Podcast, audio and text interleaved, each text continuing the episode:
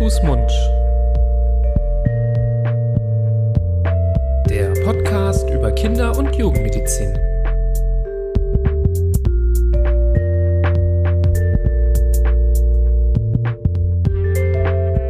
So, ihr Lieben, herzlich willkommen zu einer neuen Folge von Hand, Fuß, Mund, eurem Podcast zur Kinder- und Jugendmedizin. Hallo, lieber Florian. Hallo, lieber Nibras. Ich hoffe, es geht dir gut und du hast nicht das, worüber wir heute reden. Ja, ähm, vielen Dank der Nachfrage. Mir geht's gut, ja, unter anderem deswegen, weil ich es nicht habe, worüber wir sprechen. Aber ich habe das Gefühl, jeder, fast jeder andere hat das. Jeder lauf, läuft irgendwie hustend und schnupfend durch die Gegend. Wir befinden uns ja mitten in der Corona-Pandemie noch immer. Das sagen wir jetzt auch schon seit zwei Jahren, aber gut. So man könnte es. jetzt auch meinen, das war damit gemeint, dass man es hat. Aber nein, heute geht's mal nicht um Corona. Also genau, nicht, nicht so um richtig. Corona. Nur ein, ein Symptom davon. Ich komme auch gerade aus einer anderen Besprechung, wo es äh, um den Notstand in unserer Kita geht. Also das ist auch ein, ein, einer der Gründe dafür, ist das Symptom, über das wir heute sprechen, das knockt natürlich nicht nur die Kinder aus, sondern auch viele ja, Betreuerinnen und Betreuer, viele Lehrerinnen und Lehrer. Wie gesagt, bei uns in der Kita ist gerade absoluter Notstand. Wenn hier jemand zuhört, der auf der Suche ist nach einem Kita-Posten oder Job, dann meldet euch gerne bei mir. Also es ist wirklich, also ich kann nur sagen, es ist dramatisch und das Thema, das wir heute gewählt haben, ist so klein und unscheinbar. Aber ich glaube, das gehört fast der Vergangenheit an, dass man so einen Schnupfen einfach mal beiseite reden kann, oder? Ja, auf jeden Fall. Also gerade jetzt in der Zeit ähm, rund um diese Pandemie, wo äh, sowieso jedes Symptom nochmal doppelt und dreifach wiegt und äh, ähm, es ja fast gar nichts mehr gibt, was äh, banal ist, solange es nicht mhm. irgendwie freigetestet wurde, ähm, sind solche Beschwerden natürlich ähm, ja besonders nervig. Aber wir wollen jetzt sagen wir mal nicht um über die Nervigkeit heute sprechen, sondern so ein bisschen das trotzdem versuchen allgemein äh, nüchtern zu betrachten. Vielleicht noch bevor wir ins Thema steigen, falls man hier das erste Mal zuhört, nochmal die kurze Vorstellung. Ähm, wir sind Nibras Nami und Florian Barbour, Kinderärzte aus Düsseldorf und äh, ja, sprechen hier immer über Kinderkrankheiten, Symptome oder andere wichtige Themen der äh, Kindergesundheit und heute eben eigentlich ja eine Erkrankung/Symptom. Ähm, du hast gerade schon gesagt, Schnupfen. Man kann es äh, auch hochgestochen medizinisch ausdrücken als Rhinitis oder vor allem Rhinitis acuta. Das bedeutet also ja eine akute Entzündung der Nasenschleimhaut. Also wir reden jetzt heute nicht so wirklich viel über Nasennebenhöhlenentzündungen. Das gibt's ja auch, dass man das zusammenfasst und dann Rhinosinusitis nennt. Ähm, ein sehr langes Wort. Heute wollen wir wirklich äh, ganz normal über den ja vermeintlich banalen Schnupfen reden. Vielleicht definieren wir nachher auch vielleicht, wieso bei manchen Kindern, gerade wenn sie sehr klein sind, das mal auch nicht so banal sein kann.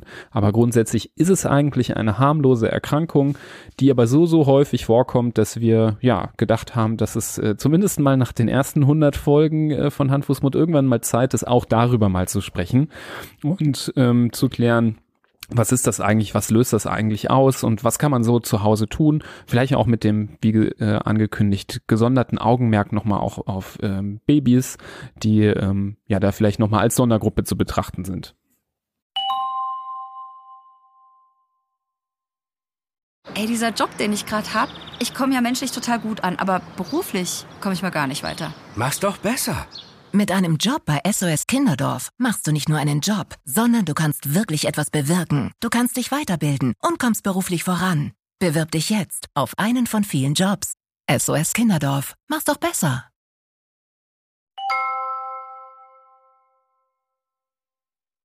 Mhm.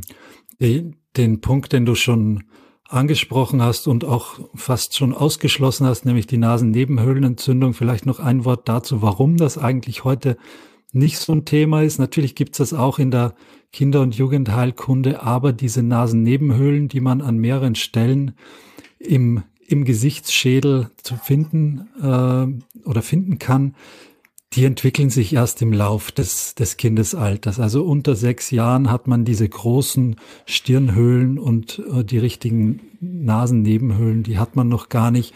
Drum ist auch ähm, die, dieser Punkt der Komplikation eines Schnupfens, nämlich diese Nasennebenhöhlenentzündung, in dem Alter zu vernachlässigen. Später gibt's das, okay, aber wie du schon gesagt hast, jetzt äh, darum soll es heute nicht gehen, sondern um diesen gemeinen Schnupfen oder das, äh, das Paradesymptom einer Erkältung. Und diese Erkältungen, die sind ja meistens viral bedingt. Also es sind diese ganz üblichen und äh, fast schon unscheinbaren Erkältungsviren. Da gibt's einige, äh, die so in unterschiedliche Familien zusammengefasst werden. Ähm, die eine große Gruppe sind die sogenannten Rhinoviren oder auch die Grippeviren, also die Influenzaviren oder die Parainfluenzaviren. Heutzutage natürlich auch die Coronaviren. Die alle haben das Zeug dazu, so eine Erkältung und eine Rhinitis acuta, also den Schnupfen zu verursachen. Manchmal können das auch Bakterien sein, die sich da festsetzen. Das, den Unterschied erkennt man vor allem in der Konsistenz und in der Farbe des Sekrets. Alles, was äh, gelb ist und zähflüssig, äh, das ist meistens durch Bakterien verursacht. Und wenn man so ein klares äh, Zeug aus der Nase laufen hat, dann ist das meistens äh, durch Viren hervorgerufen. Ja, wobei ich glaube, dass man das natürlich äh, mal so auch so, so ganz die streng ist es nicht, das stimmt. Genau, schon. also die Tendenz gibt es schon ein bisschen, dass Genau. äh, diese dickeren, fieseren Sekrete durchaus auch vielleicht etwas öfter als sonst ähm, bakteriell sein können, aber ich glaube, es gibt auch schon ähm, durch Viren ausgelöst mal so ähm, ja, so gelbliche Sekrete, dass man da ähm, auf jeden Fall nicht drauf den äh, Rückschluss äh, ziehen kann. Ähm, ja, und ähm, was ja auch äh, noch zu sagen ist zu den Viren, das sind ja unfassbar viele. Also das sind hunderte verschiedene Viren, die einen Schnupfen auslösen können. Und es finden sich häufig auch ähm, als Auslöser eines Schnupfens Viren, die man von anderen Sachen kennt. Also zum Beispiel auch die RS-Viren, RSV, haben wir auch schon mal eine Folge drüber gemacht. Ähm, stören in der Nase, wenn sie nur einen Schnupfen auslösen, äh, niemanden besonders. Aber wenn es dann Richtung äh, Bronchitis oder Bronchiolitis geht, dann ähm, halt sehr blöd. Oder du hast gerade die Para-Influenza-Viren genannt. Ähm, die machen ja gerne mal den Pseudokrupp. Auch darüber haben wir mal eine Folge gemacht. Und man merkt, vieles fängt halt eben in der Nase an und wandert von dahin. Entweder die Atemwege runter. Und dann zum Beispiel wie die Para-Influenza-Viren in Richtung Kehlkopf und kann da die Entzündung machen oder die RS-Viren ja gefürchteterweise noch tiefer. Vieles kann aber auch äh, zur Seite oder hochwandern, quasi zum Beispiel durch die ähm, Verbindung aus Rachen zum Mittelohr und dann eine Mittelohrentzündung auslösen. Oder halt von dem fiesen Sekret, was in der Nase ste äh, steckt und ähm, gerne mal von den kleinen Händchen irgendwo hingeschmiert wird, dann auch mal ins Auge. Da kann es auch diese Adenoviren zum Beispiel geben. Die machen ja zum Beispiel gerne auch eine ähm, Bindehautentzündung, eine Konjunktivitis und ähm, auch die sind meistens erst in der Nase. Also irgendwie ist die Nase gerne mal so der Startpunkt äh, von verschiedenen Infektionen und ähm, ja, wenn man ein bisschen Pech hat, kann das gerne mal woanders dann verschleppt werden. Mhm. Und das, also die, diese Komplikationen nach oben, unten, links und rechts, ähm, die hast du, finde ich, sehr gut zusammengefasst und auf den Punkt gebracht. Ähm, ist wirklich der Ausgangspunkt von, von ganz vielem.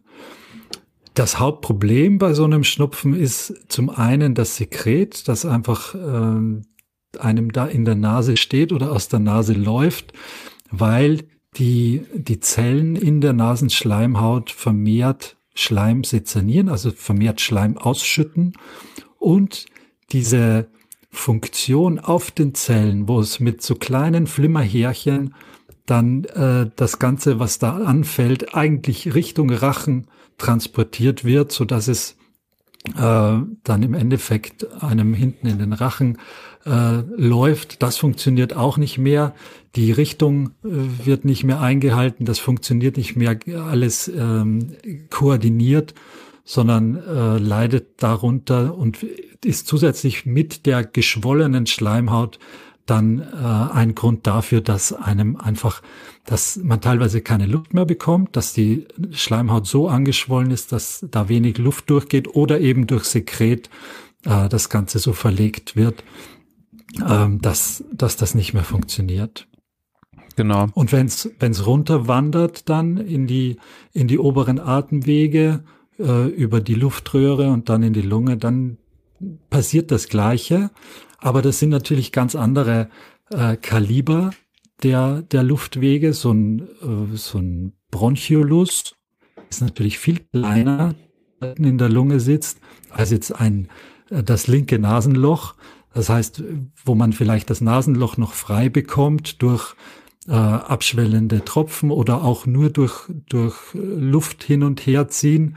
Das funktioniert dann in der Lunge nicht mehr und dann kann es zu diesen Verlegungen der Atemgefäße äh, führen und dann kann es erst recht zu Infektionen kommen, die dann auch äh, zum Beispiel eine Lungenentzündung äh, verursachen können, ausgehend von einem, von einem normalen Schnupfen.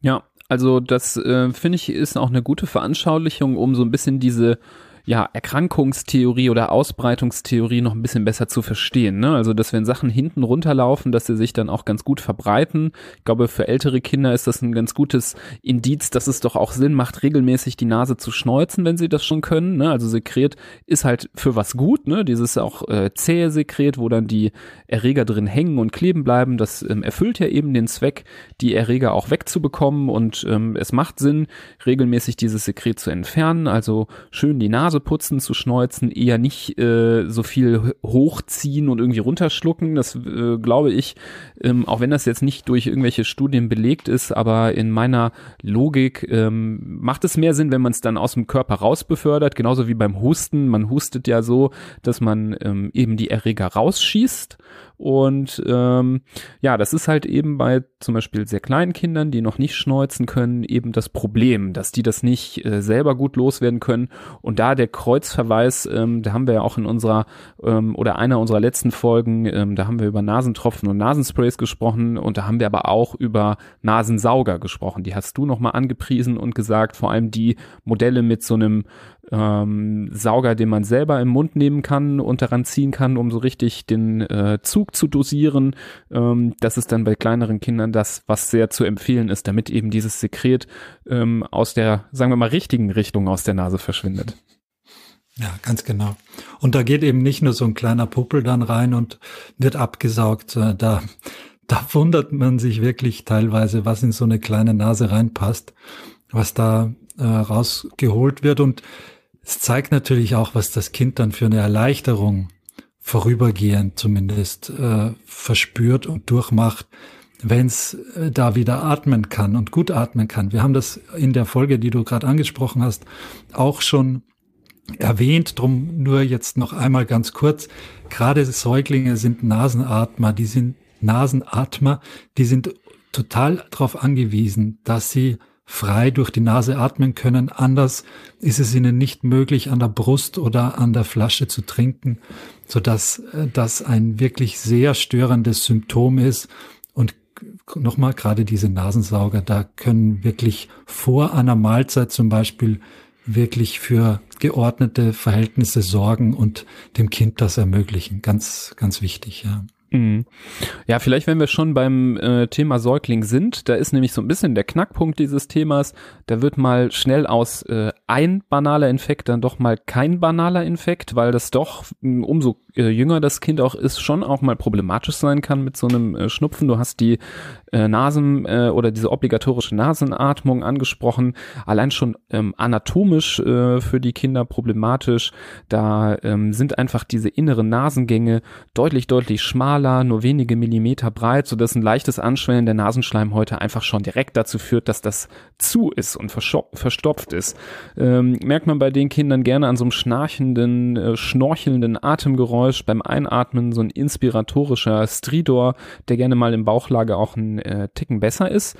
Und ähm, Hauptproblem ist eben, dass das Trinken dadurch erschwert wird. Also die Kinder, wenn sie an der Flasche oder an der Brust sind, äh, müssen ja dann irgendwie durch die Nase atmen und wenn das nicht funktioniert, dann kann das Trinken sehr, sehr gestört sein und dann kann so ein ähm, dann doch vermeintlich banaler Schnupfen zu einer ernsten Trinkschwäche führen, äh, wodurch das Kind, wenn es dann doch länger anhält, ähm, immer schwächer wird, immer ähm, ähm, ja weniger Kraft hat. Das Trinken an der Brust zum Beispiel ist ja auch, ähm, sagen wir mal, ein Prozess, der den Kindern doch viel Energie abverlangt. Und wenn das dann mit dem Atmen nicht klappt, dann kann das schon mal ganz schnell gehen, dass das Kind dann ähm, schwächer wird. Also gerade bei Neugeborenen ähm, sollte man immer auch selbst mit einem Schnupfen mal zum Arzt gehen und schauen, ob da noch alles in Ordnung ist. Gerade wenn man merkt, dass das Trinken ähm, etwas äh, schlechter funktioniert. Und wenn es jetzt äh, nicht mehr um Säuglinge geht, sondern ein bisschen ältere Kinder, dann ist auch immer gut zu gucken, was ist eigentlich die, muss ich mich um irgendeine Differentialdiagnose kümmern? Also muss, ist es nur ein Erkältungsschnupfen oder kommt diese Symptomatik vielleicht von was anderem? Grundsätzlich ist es auch möglich, dass sowas zum Beispiel durch einen Fremdkörper hervorgerufen wird, dass wenn sich das Kind, ich bin mal mit meiner Tochter ins Krankenhaus gefahren, weil sie einen Tic-Tac äh, sich in die Nase gesteckt hat. Man hat es zwar noch gesehen, aber man hat es einfach nicht mehr rausbekommen. Ähm, kann ich gleich die Auflösung liefern. So ein Tic-Tac löst sich relativ zügig oder naja, relativ zügig nicht, aber es löst sich nach einer bestimmten Zeit, äh, wird durch die Schleimhaut auch aufgelöst. Wir haben es trotzdem rausholen lassen, aber da war nicht mehr allzu viel übrig. Aber es ist natürlich bei anderen Fremdkörpern ist das weitaus äh, gefährlicher oder kritischer, wenn zum Beispiel eine Murmel oder auch eine Geldmünze oder ähnliches äh, da in der Nase landet, dann kann es sein, dass dem Kind äh, plötzlich ein Nasenloch läuft und nicht so wie beim Schnupfen, dass einfach links und rechts rauskommt, sondern wirklich nur von einer Seite. Das wäre zum Beispiel ein Hinweis dafür, dass da vielleicht ein Fremdkörper äh, die Ursache ist. Und aus eigener Erfahrung kann ich auch nur sagen, dass ich mehrmals im Jahr mir bei einem äh, bei einer laufenden Nase, bei einer juckenden Nase, ich in der äh, Bredouille bin, wo ich nicht weiß, kriege ich jetzt einen Schnupfen oder ist es meine Allergie, ist es mein Heuschnupfen? Das fängt meistens ganz ähnlich an. Kann durchaus sein, dass ein Tag lang wirklich da heftigster Juckreiz stattfindet und es kommt beides vor, dass ich mir denke, ah, jetzt bin ich schon wieder allergisch und am nächsten Tag merke ich, oh nee, okay, es war keine Allergie, ich bin erkältet und umgekehrt, dass ich mir auch schon gedacht habe, ich kriege jetzt eine Erkältung und dabei war es eigentlich äh, eine Allergie auf irgendein Allergen, das gerade rum rumschwirrte. Also das ist äh, sicher auch noch mal zu unterscheiden, weil äh, es gibt ja gerade, wenn die Allergie äh, noch äh, nerviger wird oder noch äh, mehr Symptome bietet, gibt es ja auch Medikamente, die einem diese Symptome äh, mindern und da Verbesserung schaffen, ähm, die man ja mit einer gewissen Routine, wenn man schon mit einer Allergie zu tun hatte, dann auch äh, zumindest nach einer gewissen Zeit erkennen sollte. Mhm. Ja, super, wenn du schon äh, hier bei den Differentialdiagnosen, also anderen möglichen Ursachen eines Naselaufens äh, bist, dann können wir vielleicht die noch äh, vervollständigen. Ich hätte nämlich noch ein paar. Ähm, das eine ist, das hatten wir auch in der Folge über, oder zwei Sachen, die hatten wir auch schon in der Deine Folge. Stinknase. Ja, jetzt kommt auch noch meine Stinknase. Ne? Also ich äh, kombiniere das hier immer auch mit den medizinischen Begriffen. Ne? Wir reden hier immer von der Rhinitis und dann gibt es auch eine sogenannte Rhinitis atropicans und Atrophie bedeutet immer, dass irgendein Gewebe ja äh, kaputt gegangen ist oder zugrunde gegangen ist und das hatten wir schon mal besprochen, dass das zum Beispiel durch den exzessiven Gebrauch von ähm, abschwellenden Nasentropfen, ähm, vor allem diesen medikamentösen Nasentropfen ähm, sein kann, dass dann die Nasenschleimhaut kaputt geht. Da ist häufig ein Symptom dann wirklich auch auch so ein fieses, teilweise eitriges Nasensekret ähm, mit äh, so Ausbildung ganz, ganz schlimmer Krusten innen drin. Das kann man natürlich auch mal haben, ohne dass man äh, ja eben so eine Stinknase hat. Also bitte keine Sorgen machen, wenn da so gelbgrüne Krusten oder Sekret aus der Nase kommt. Aber wenn man weiß, dass man selber oder das Kind ähm, da schon irgendwie fünf, sechs Wochen jeden Tag zwei bis dreimal die Nasensprays eingesetzt hat, dann kann das schon mal doch da ähm, hinterstecken. Also das auf jeden Fall mhm. zumindest im Hinterkopf behalten, natürlich gar nicht erst so weit kommen lassen. Deswegen hier nochmal der Kreuzverweis zu der Folge, in der wir da sehr, sehr ähm, detailliert drüber sprechen. Und ähm, die zweite äh, Differentialdiagnose, das ist eine Rhinitis medicamentosa, nennt man das. Das ist, wenn die ähm, Nasenschleimhaut anschwillt als ähm, Reaktion oder quasi Abgewöhnungsreaktion auf das Nasenspray. Also wenn man es über längere Zeit benutzt hat, dann kann es mal sein, dass wenn man das Medikament dann absetzt, dann als sogenannter Rebound Endeffekt die Schleimhaut dann wieder anschwillt. Das ist auch ein bisschen blöd, das kann man vielleicht ein bisschen besser behandeln als so eine Stinknase. Das kann aber bis hin dazu führen, dass man ähm, tatsächlich auch Cortison-Nasentropfen benutzen muss. Also auch nicht gerade toll, ähm, aber äh, ja, ist, ist etwas, was man wieder in den Griff bekommt in den meisten Fällen. Aber auch ein ganz, ganz äh, guter Grund und wichtiger Grund, ähm, solche Nasensprays nicht exzessiv zu benutzen. Und nur ganz am Rande, aber ich finde das wichtig, das mal zu nennen, weil ich das einmal mitbekommen habe, auch ähm, in der Notaufnahme, wenn ein Kind ähm, irgendwie aus großer Höhe stürzt und sich den Kopf schlägt und ähm, ein Schädel-Hirntrauma vielleicht hat und danach ähm, irgendwie die ganze Zeit so äh, klare Flüssigkeit aus der Nase läuft, dann kann das mal auch eine schwere Verletzung des Schädels sein. Ähm, das ist nämlich dann gar kein Nasen Nasensekret, was da rauskommt und jetzt äh, haltet euch fest und nicht vom Stuhl fallen, ist aber leider so. Das kann mal auch dieses Nervenwasser, dieser Liquor sein bei einer Fraktur. Und ähm, das ist eine Sache, die ist halt sehr, sehr ähm, subtil. Ich habe das mal einmal mitbekommen, da ist dann über ja, diese, ähm, dieses Naselaufen dann irgendwann aufgefallen, äh, ja, das Kind ist doch gestern auch vom Fahrrad gefallen und dann war das so eine für das Kind jetzt nicht sehr schlimme ähm, Schädelbasisfraktur, ganz leichtgradig, die aber dazu geführt hat, dass da ähm, ja diese Flüssigkeit ausgelaufen ist. Und das hat man darüber festgestellt. Also bitte keine Sorge haben wegen Nasensekret, ähm, dass da irgendwie so eine Fraktur dahinter steckt. Aber wenn man dann weiß, äh, gestern ist der richtig, richtig hoch aus dem Hochbett gefallen und hat sich irgendwie den Kopf geschlagen, ähm, dann sollte man das zumindest untersuchen lassen. Da gibt es nämlich Tests, die man machen kann. Man kann das Sekret eigentlich ganz gut untersuchen und dann weiß man aus welcher Richtung äh, das kommt. Wow, Hut ab, Nibras, dass du das jetzt aus dem Ärmel gezaubert hast, ist ein ganz wichtiger Punkt. Äh, auch ich hatte schon solche Fälle in der Klinik.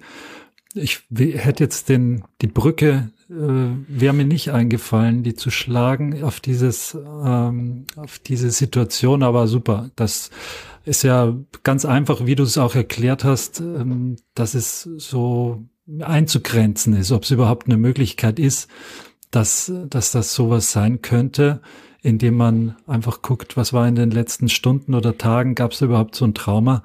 Wenn nicht, dann ist es natürlich äh, sehr unwahrscheinlich und nahezu ja. unmöglich. Und auch, und auch nicht, weil man super. sich irgendwie äh, den Kopf am Tisch gestoßen hat oder genau, so, ja. wenn man beim Spielen irgendwie rumläuft. Ne? Das bedarf schon wirklich einer größeren mhm. Gewalteinwirkung ähm, auf den Schädel. Aber klar, ich meine, es gibt so Fälle, da fällt das Kind aus dem Hochbett, dann hört man im Nachbarzimmer, wie es so richtig Rums macht. Dann läuft man hin, aber scheint erstmal alles okay zu sein, kein Erbrechen, äh, schnell beruhigt, spielt weiter und man denkt sich so, ja, gut, also äh, muss ich ja vielleicht doch nicht ins Krankenhaus fahren. Mhm. Mm, und dann zwei Stunden später kann dann doch so eine na laufende Nase, die aus dem Nichts kommt, die sich vorher gar nicht angekündigt hatte und vielleicht ist auch sonst keiner krank in der Familie, kann dann mal so ein Indiz sein. Aber es, wie gesagt, ist, ist schwierig äh, ja, zu erkennen, aber und, dann lieber auf Nummer sicher gehen. Mm, und es ist klares Wasser eigentlich, was da dann rausläuft. Das ist nicht ja. zähflüssiger oder so halbzäher Rotz, sondern das ist wirklich, da, das, da läuft klare Flüssigkeit dann raus. Ja. So, jetzt haben wir aber genug aus der aus dem Horrorkabinett ja. erzählt. Genau. Ähm, aber wir wollen ja auch Sinne schärfen für genau. seltene Sachen, deswegen, äh, wenn ihr es ja, hier super. einmal gehört habt äh, und jetzt erschaudert seid äh, vor diesen mhm. Horrorgeschichten, dann vergisst man das auch nicht so schnell. Ja. Genau. Ich glaube, ich glaub, was die Therapie angeht, können wir sehr gut auf diese Folge verweisen, die du schon angesprochen hast, wo wir uns sehr ausführlich mit dem Thema Nasentropfen und vor allem warum Nasentropfen im Kindesalter sehr restriktiv, also sehr zurückhaltend einzusetzen sind. Das braucht man jetzt, glaube ich, hier nicht äh, aufwärmen oder nochmal wiedergeben. Ich glaube, bei der Rhinitis muss man auch sagen, das braucht nicht immer Medikamente. Das so ein Schnupfen wird auch mal ohne Nasentropfen und ohne alles weitere wieder gut. Das dauert halt ein paar Tage oder auch eine Woche, bis sich das äh, wieder verbessert. Aber dass jeder hat schon mal einen Schnupfen durchgemacht, der von alleine wieder besser geworden ist. Also auch hier nur der Hinweis, nicht zu schnell in die äh, Arzneimittelkiste und vor allem zu den Nasentropfen zu greifen, weil du ja auch gerade erzählt hast, wie sich da dieser Rebound bei längerem Gebrauch einstellen kann und man hat danach vielleicht sogar mehr Probleme als davor.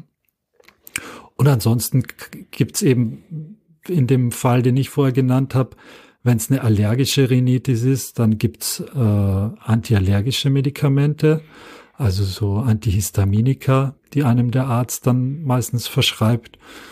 Und wenn es doch mit Bakterien zu tun hat äh, oder es sich schon so ähm, verbreitet hat, dass es vielleicht eine bakterielle äh, Infektion mit verursacht hat im Sinne einer ja, bei einer Lungenentzündung natürlich erst recht, aber auch diese Nasennebenhöhlenentzündungen, die wir am Anfang genannt haben, sind häufig dann in zweiter Linie bakteriell besiedelt, also sekundär bakteriell besiedelt.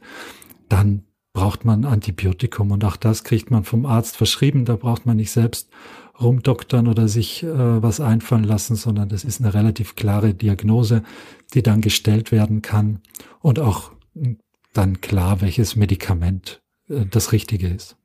Ja, Genau, also äh, finde ich sehr gut, dass du das äh, von der Seite jetzt erstmal aufgegriffen hast, weil das ist eben das, was am häufigsten ist, dass man gar nichts tun muss oder nur so ganz ähm, sanfte Sachen, also ein bisschen Ruhe ein, einhalten, dann nicht unbedingt groß Sport machen in der Zeit, ähm, ja, äh, gute Sachen essen, vielleicht mal dann ähm, eben so dann doch nochmal die Suppe rauspacken und eben nicht, äh, sagen wir mal, das äh, Convenience Food in der Zeit essen, häufig die Nase putzen, das sind natürlich so die Maßnahmen, die in den allermeisten meisten Fällen reichen.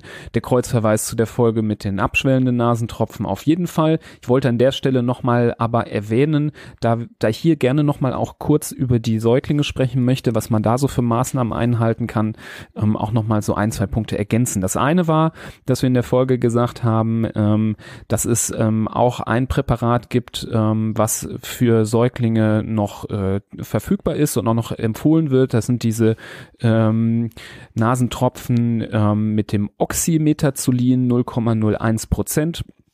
Ähm, da haben wir beim letzten Mal gesagt, ja, würde ich schon sagen, äh, sollte man eigentlich vermeiden, bin ich auch weiterhin der Meinung, ähm, würde aber nochmal klar sagen, wenn es jetzt das Kind echt ordentlich erwischt hat und man das sehr, sehr gut mit dem Kinderarzt oder der Kinderärztin bespricht, dann kann man sowas ähm, unter Einhaltung oder strenger Einhaltung der Dosisempfehlungen schon für wenige Tage anwenden, aber da, das gehört auf jeden Fall für mich ähm, kontrolliert in äh, die Rücksprache mit ähm, dem betreuenden Kinderarzt oder der Kinderärztin. Also da auf keinen Fall irgendwie irgendwie selber ähm, rumarbeiten. Wir hatten das ja da schon mal erzählt. Ähm, da nochmal der Verweis, ähm, dass das auch ordentliche Nebenwirkungen machen kann, diese Präparate.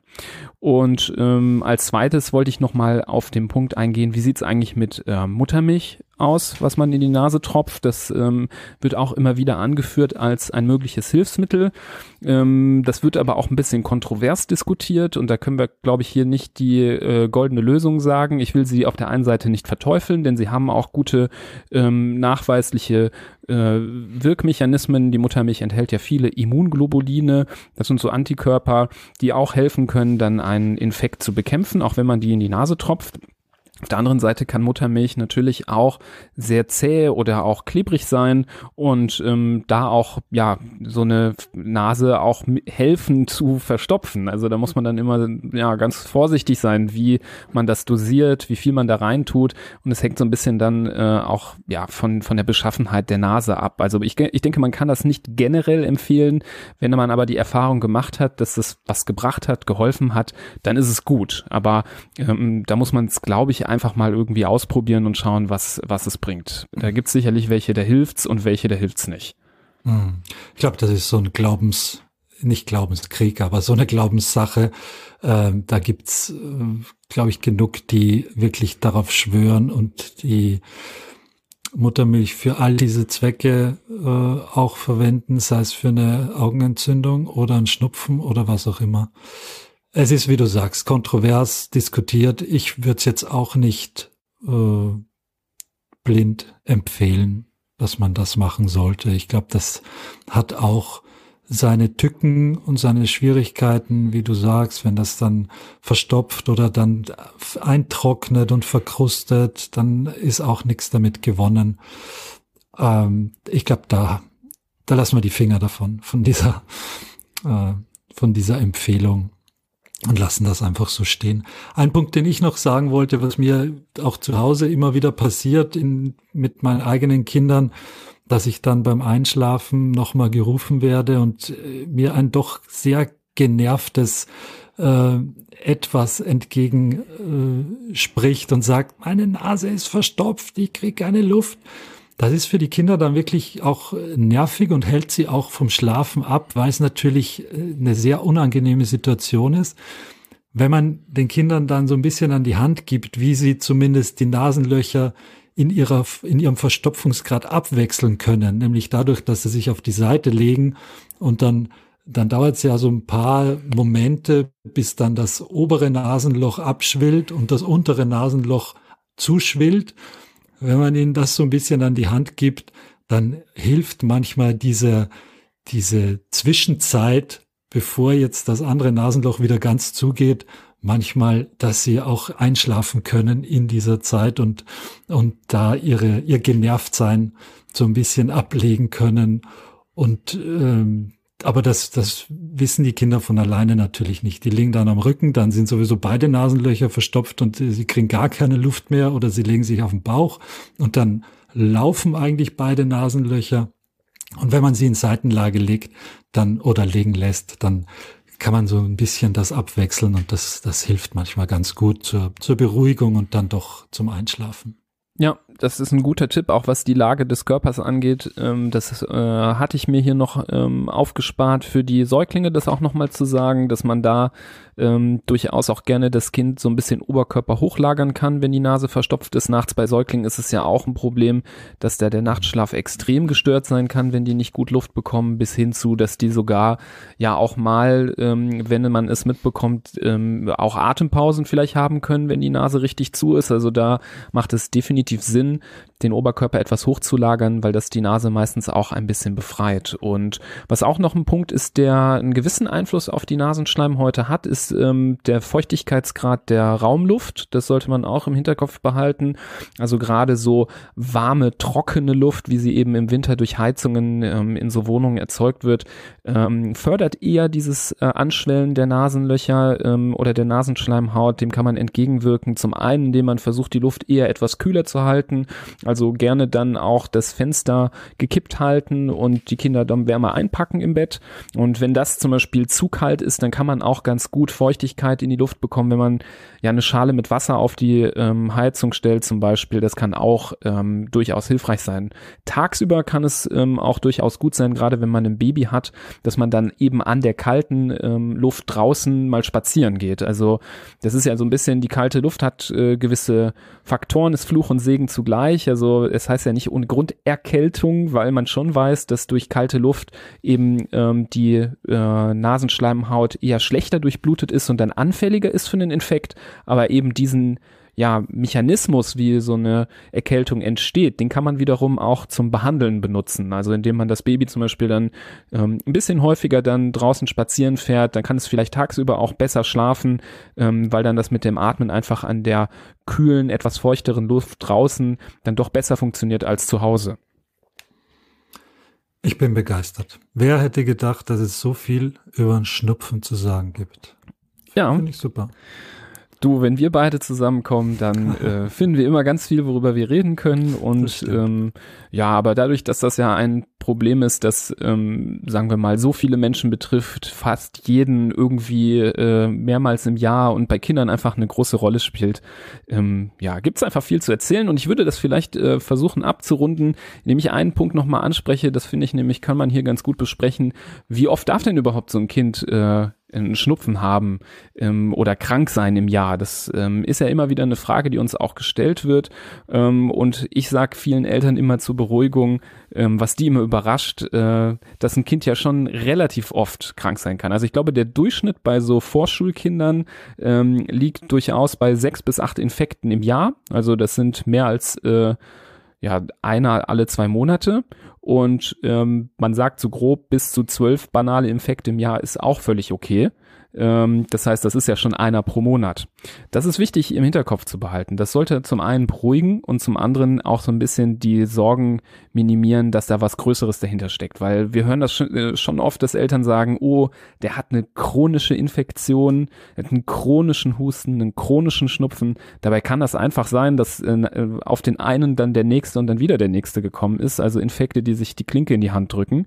Ähm, oder Eltern befürchten, dass ihr Kind irgendeine Immunschwäche hat und besonders infektanfällig äh, ist. Da ist aus meiner Sicht immer erstmal Coolness zu bewahren. Natürlich mit dem Kinderarzt, der Kinderärztin drüber sprechen. Es gibt aber eher auch Warnsignale, wenn da irgendwas nicht stimmt mit dem Immunsystem. Dann sind das meistens eben nicht zwölf banale Schnupfen oder acht Schnupfen und zwei äh, Magen-Darms, sondern dann sind das häufig dann auch schwerere Infektionen, Lungenentzündungen, Nierenbeckenentzündungen ähm, oder auch irgendwelche Hautinfektionen, Abszesse. Ähm, das sind äh, dann so Warnzeichen, die schon dafür sprechen können, dass wenn sie gehäuft auftreten, da was nicht stimmt. Ansonsten kann man da wirklich äh, zwei Gänge zurückschalten, was die Sorge angeht, mit dem Kinderarzt da ganz beruhigt drüber sprechen und da wird meistens ähm, nichts dahinter stecken. Absolut. Wunderbar. Äh, eine Schärfung vielleicht noch von dem, was du gerade gesagt hast. Das, wo man sich dann schon Gedanken machen sollte und vor allem sich der Arzt Gedanken machen sollte, ist, wenn es sich um bakterielle Infektionen handelt. Du hast ja gesagt, Lungenentzündung, Nierenbeckenentzündung. Das, was diese Entzündungen so ein bisschen verbindet miteinander, ist die Tatsache, dass sie durch von Bakterien hervorgerufen werden und dass man sie mit einem Antibiotikum behandeln muss. Also es ist natürlich nicht normal, wenn das Kind zwölfmal im Jahr äh, einen Infekt hat, wo es ein Antibiotikum braucht. Das, äh, da ist auf jeden Fall Vorsicht geboten und, und Alarm zu schlagen. Aber wenn dem nicht so ist, wenn es nicht äh, bakterielle Infektionen, zum Beispiel Virusinfektionen, dann äh, gilt das alles, was du gerade sehr schön aufgezählt hast. Super. Ich glaube, an der Stelle können wir das Thema aber so langsam abwickeln. Ich äh, hoffe, auch für alle Hörerinnen und Hörer ist das vollumfänglich besprochen worden ähm, und es fehlen euch keine jetzt sehr großen Aspekte, die ihr euch hier noch gewünscht hättet zu dem Thema. Falls doch, sagt uns gerne Bescheid, dann wissen wir, worauf wir nochmal achten müssen oder können das irgendwie nochmal nachträglich klarstellen. Ähm, falls ihr andere ähm, Eltern oder Personen in der Umgebung habt, die gerade mit dem Thema was zu tun haben, dann leitet doch gerne die Folge weiter. Das würde uns sehr freuen. Früher oder später trifft es jeden. Also ich glaube, das ist eine Folge, die man auch sehr gut präventiv hören kann, ähm, auch wenn das Problem momentan aktuell nicht besteht. Ansonsten hört auch gerne in unsere anderen Folgen, gerade vor allem Ausrufezeichen für die Folgen mit den ähm, ja gekoppelten Themen, gerade das mit dem Nasenspray und Nasentropfen habe ich erwähnt. Da ähm, ist aber auch zum Beispiel die Folge über den Heuschnupfen zu nennen. Da hast du ja auch schon angedeutet, dass das ähm, auch eine wichtige Differentialdiagnose ist, auch Richtung Pseudogrupp zum Beispiel. Ähm, da haben wir ganz viele Folgen und Themen gehabt, wo wir ja mit dieser Folge auch gut dran andocken können und so langsam ja das äh, Bild vollständig machen der Atemwegsinfektion.